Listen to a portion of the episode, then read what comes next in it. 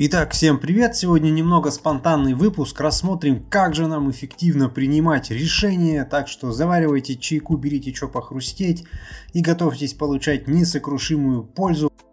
Как вы думаете, почему одним людям удается принимать более удачные решения, чем другим? Вот с этим мы разбираться сегодня будем.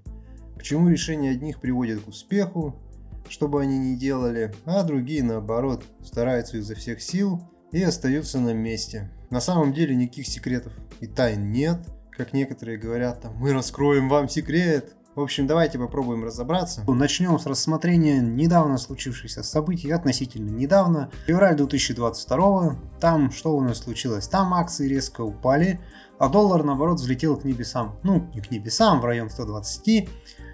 А, да, если что, у нас не про акции, это просто один из примеров, будет из разных областей примеры, так что не отчаивайтесь. Если кому-то эта тема принципиально неприятна, ничего страшного. Терпите, держитесь. Потом ситуация как-то более или менее начала выправляться, однако стали снова ползти неприятные слухи, ну разные слухи, о мобилизации, об обострении конфликта, и люди стали осторожничать. Было много разных сигналов в этом направлении, но событие не наступало, акции начинают расти снова. И в какой-то момент даже самые осторожные инвесторы, я спрашивал даже своих знакомых, начинает игнорировать все предупредительные сигналы и покупать акции. Я им говорю, почему вы так поступаете? Они мне отвечают, так ничего же не происходит, вроде все нормально, все растет. Нужно быстрее залетать, на всю катушку закупаться, пока еще хоть как-то дешево по сравнению с общим падением. А то упустим момент. Вот. Ну, если кто не знает, там все произошло. В один прекрасный момент рынок очень так хорошо рухнул. Один мой товарищ прям закупился так хорошо, а на следующий день увидел очень огромный убыток. И вот мы подошли к важному моменту. Почему так происходит? Почему, когда событие не наступает, люди начинают сомневаться в его наступлении в принципе? Давайте представим, что вот в наших руках обычная монетка. Мы начинаем ее подбрасывать с завидной периодичностью. Один, два, три раза. И все три броска у нас выпадает решка. Продолжаем подбрасывать там, четвертый, пятый, шестой раз. И все время решка выпадает. Что происходит вообще? С каждым броском вероятность выпадения орла значительно вырастает, правильно ведь? Делать ставку на то, что решка будет выпадать все время и дальше, ну, выглядит крайне странно и довольно-таки глупо. А сделать выпад, вывод, вывод, что орел ну, вообще никогда не выпадет, ну это безумие. Однако, наш мозг начинает делать именно такие выводы невольно. Почему он так делает? Представьте, что уже 11 раз подряд вот решка выпадает. И вам вот надо серьезное решение принять. Там, ставку сделать. Что дальше-то будет? В 16 раз выпадет орел или решка. И вот прям деньгами пожертвовать. Самым верным решением здесь будет выбрать орел. Однако большинство людей будет выбирать решку. Почему? Потому что уже 15 раз решка была. Многие начнут искать причины там, где их нет. Вот, например, а вдруг с монетой что-то не так?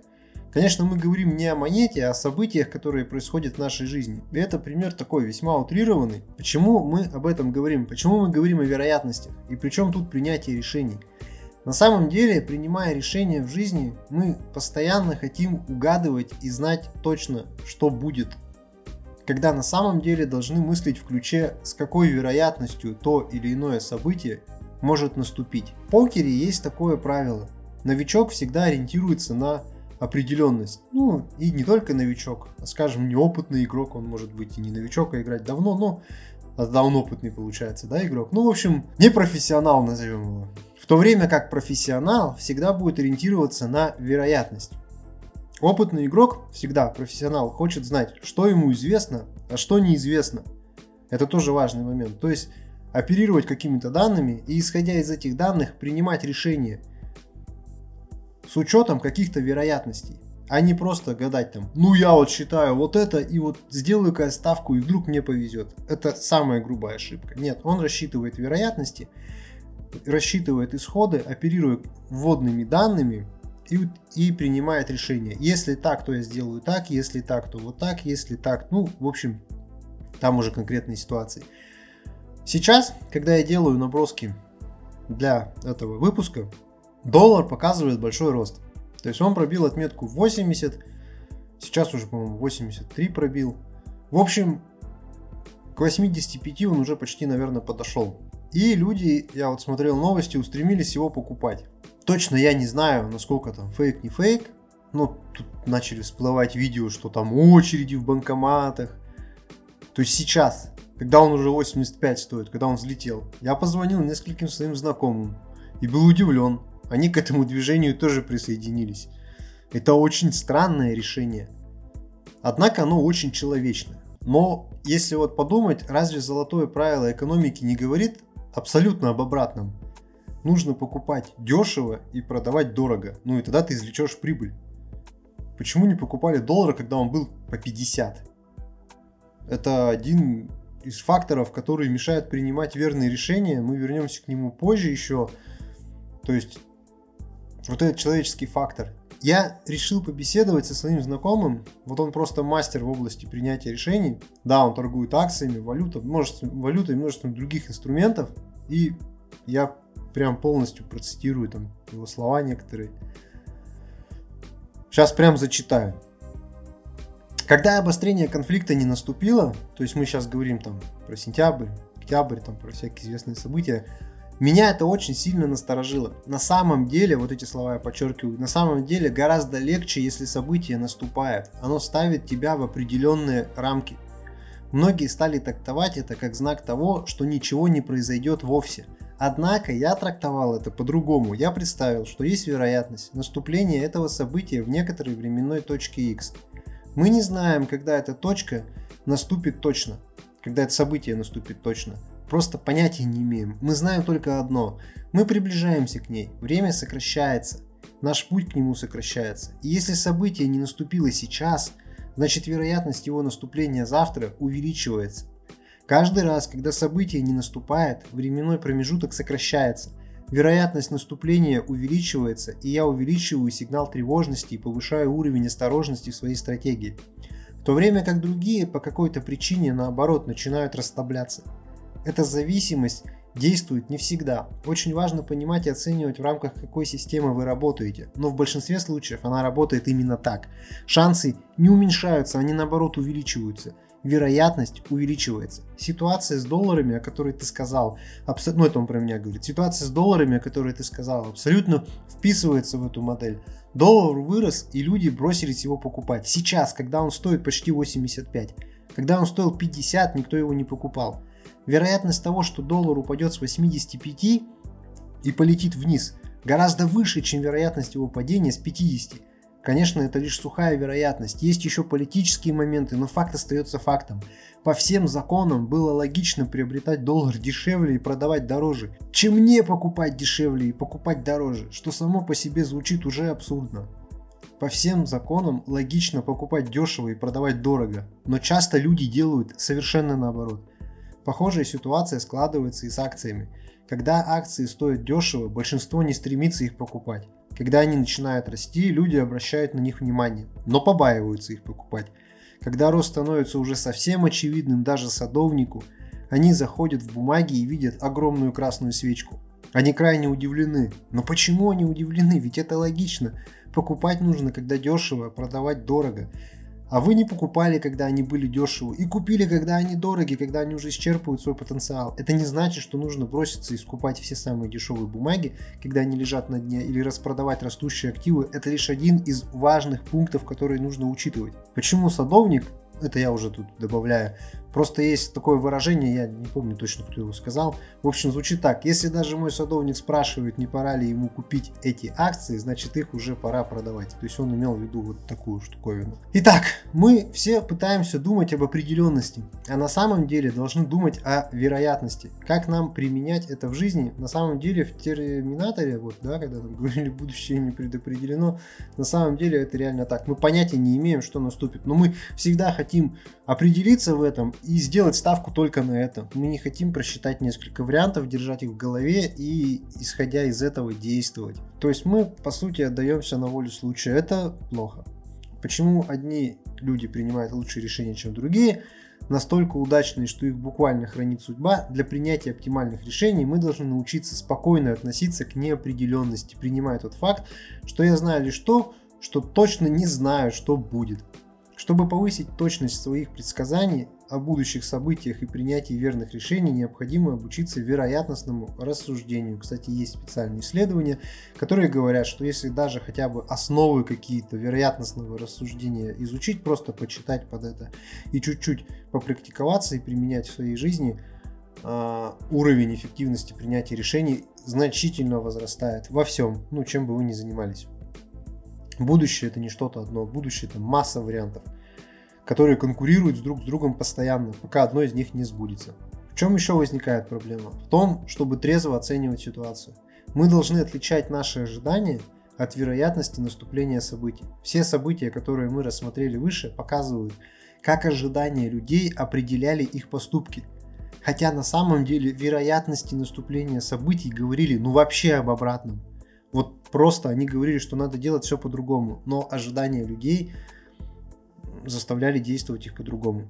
Если существуют два события с одинаковой вероятностью наступления, то человек будет склоняться к событию, которое ну, наиболее благоприятно его ожиданиям.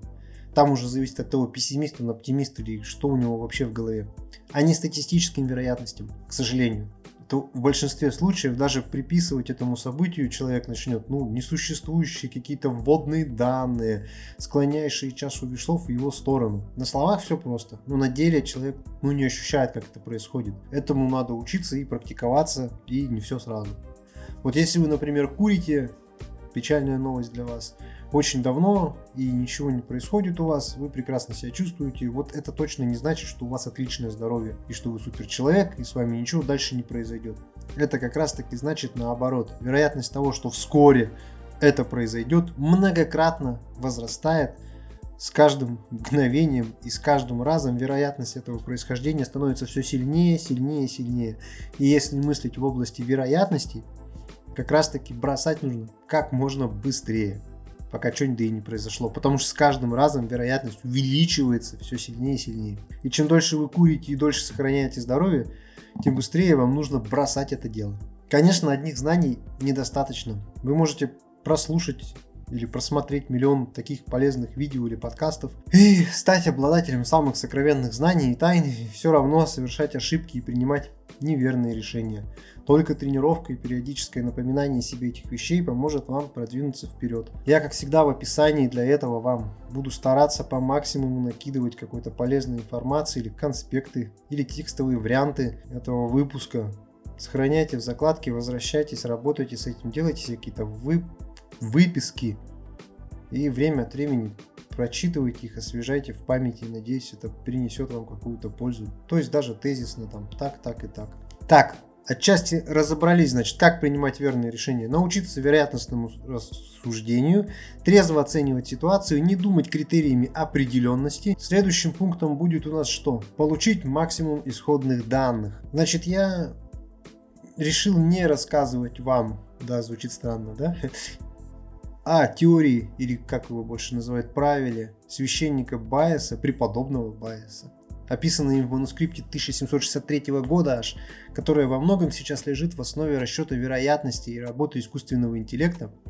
Упоминаю о ней лишь на тот случай, если вы захотите глубже вторгнуться в этот предмет и изучить его, потому что он довольно-таки интересен и важен. Вот.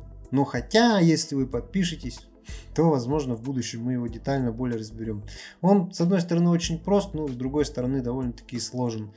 Вот. Я Пока думаю, как его довольно-таки просто разъяснить и как применять. Вообще наш мозг на самом деле приспособлен а, к работе с вероятностями, мы просто этого не знаем. Просто у нас очень сильно вмешиваются чувства, не объективность, а субъективность, и мы путаемся. Попробуем чуть-чуть сейчас попозже разобраться, как мы работаем с вероятностями на самом деле-то, и как это все у нас получается легко. Наш мозг это просто чудо-инструмент. Вот. Вообще, если с получением, значит, мы сейчас говорим про получить максимум исходных данных. Следующий, да, наш важный момент. Если с получением исходных данных у нас может быть проблема, то есть, ну, представьте, сколько их может быть, да, это довольно-таки сложная задача, то должно выполняться условие хотя бы объективности и нашего взгляда на эти исходные данные. Итак, два момента. Объективность и максимум исходных данных. На самом деле, то, о чем я сейчас говорил, давайте тогда сейчас об этом скажу. А, мы прекрасно умеем просчитывать вероятность, даже с минимальным набором исходных данных. И это удивительно. Хотя и не пользуемся этим осознанно. Ну, как сказать, пользуемся, но не понимаем, что мы этим пользуемся. Смотрите, давайте я вас спрошу. Как вы думаете, школьник Николай с какой вероятностью получит 5 в третьей четверти по математике?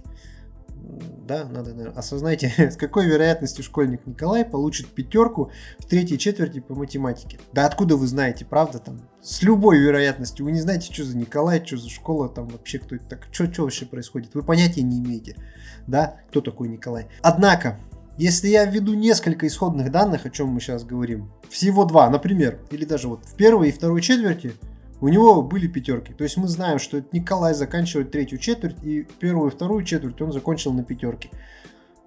И мы уже можем предположить, что, ну, наверное, он тоже ее на 5 закончит. Хотя у нас исходных данных-то всего появилось ничего.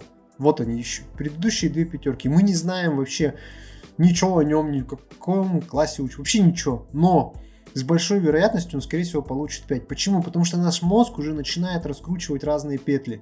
Потому что он понимает, что если он там закончил на пятерке, скорее всего, хорошо учится, значит, это уже есть такие тенденции у него так учиться. Ну, в общем, мы понимаем, как это все работает. Наш мозг мгновенно выстраивает эту картину, не применяя никаких суперформул. Вы можете нарисовать ну, примерно четкий портрет. А если я, например, скажу, будет ли он всегда получать пятерки до конца школы? И опять многое зависит от исходных данных. Если я скажу, что он до этого всегда получал пятерки, вообще всегда, все были только пятерки, будет ли он до конца школы получать пятерки? Естественно, это значительно повышает шансы на то, что до конца школы он будет получать тоже пятерки. Однако, если я скажу, что он в первом классе, ситуация меняется, правда, ему еще 10 лет учиться. А если я скажу, что он в 11 классе и всегда до этого получал пятерки, блин, вероятность того, что он Ему осталось-то учиться там две четверти. И он всегда до этого получал пятерки. Да, конечно, он, скорее всего, получит пятерки. Примерно разобрались, да, о чем мы говорим. Вот, например, человек хочет чего-то добиться. Скажем, заработать много денег. И говорит себе, все, моя цель в этом году заработать 10 миллионов в год. Какова вероятность, что он это сделает? А каковы исходные данные у вас? Вот вы себе какие-то цели ставите. Какие у вас исходные данные? Какие параметры у вас исходные? В прошлом году человек заработал в год 50 тысяч, а цель 10 миллионов в 20 раз меньше заработал, в 20 раз больше хочет заработать. И в прошлые года тоже. Если не изменить параметры, которые способствовали таким исходным данным, ну ничего не будет. То есть есть x, есть y, там все это перемножается или суммируется, и вот получается у него 500 тысяч рублей. А хочет он 10 миллионов. Если вы x и y не измените, которые может быть все что угодно под ними прятаться, начиная от того, что я не знаю, как что-то может быть что нужно изменить, чтобы этот, ну, он там заработал условный Василий Петрович, да? Вот. Идем дальше. С исходными данными разобрались. Объективность. Люди очень много внимания уделяют успеху и забывают о неудачах. Они читают тонны книг о том, как стать успешными, смотрят мотивирующие видео от успешных людей. Если я сейчас попрошу вас перечислить 10 успешных людей назвать, проблем у вас точно не возникнет проблем ни у кого не возникнет. Но если я попрошу назвать 10 известных неудачников, вы призадумаетесь, а возможно и вовсе не сможете ответить на этот вопрос. Почему это так важно? Если я попрошу назвать 10 неизвестных неудачников, возможно вы знаете кого-то и сможете. Это заставляет людей делать выводы, руководствуясь исходными данными, основанными на успехе, игнорируя неудачи. Что с ними происходит? Они пополняют ряды неудачников. Почему? Потому что исходные данные были неверные. Они построили модель, руководствуясь успехом, возможно вообще ничего общего с успехом не имеющего, а являющегося просто ошибкой выжившего. Мы смотрим на какой-то бизнес или какого-то бизнесмена и говорим «Вау, круто!» Стремимся к этому направлению, игнорируя тот факт, что на этом пути лежит миллион неудач и неудачников. Обычно все говорят, что нужно делать, и не говорят, что не нужно делать. Если вы хотите принимать верные решения или быть успешным человеком, вы должны обращать внимание успешный человек такое избитое понятие, в общем, добиться чего-то или принимать верные решения, да, обращать внимание не только на удачи, но и на неудачи. А если говорить проще, то на ошибки, потому что ошибки всегда есть и будут. И вот смотрите, если есть кто-то, ну, нельзя, наверное, так говорить, ну, допустим, неудачники, да, какие-то, ну, не, не буду так, такую плоскость уводить. На самом деле, да, нам неприятно работать со своими ошибками. С чужими еще куда ни шло, но со своими. Однако это невероятно важная вещь при принятии решений в жизни. Любой шахматист вам скажет, что самым важным действием по окончании партии, шахматной партии, является разбор своих ошибок. Это супер важная часть и без нее никак нельзя. Вы должны посмотреть, что пошло не так и придумать на этот случай контрмеры. Ну, образно говоря, чтобы в следующий раз этого больше не произошло. Как же часто поступают люди, делают все наоборот. Абсолютно игнорируют свой опыт и наступают на одни и те же грабли снова и снова и снова и снова и снова. А чтобы не повторять своих ошибок, начните на них учиться.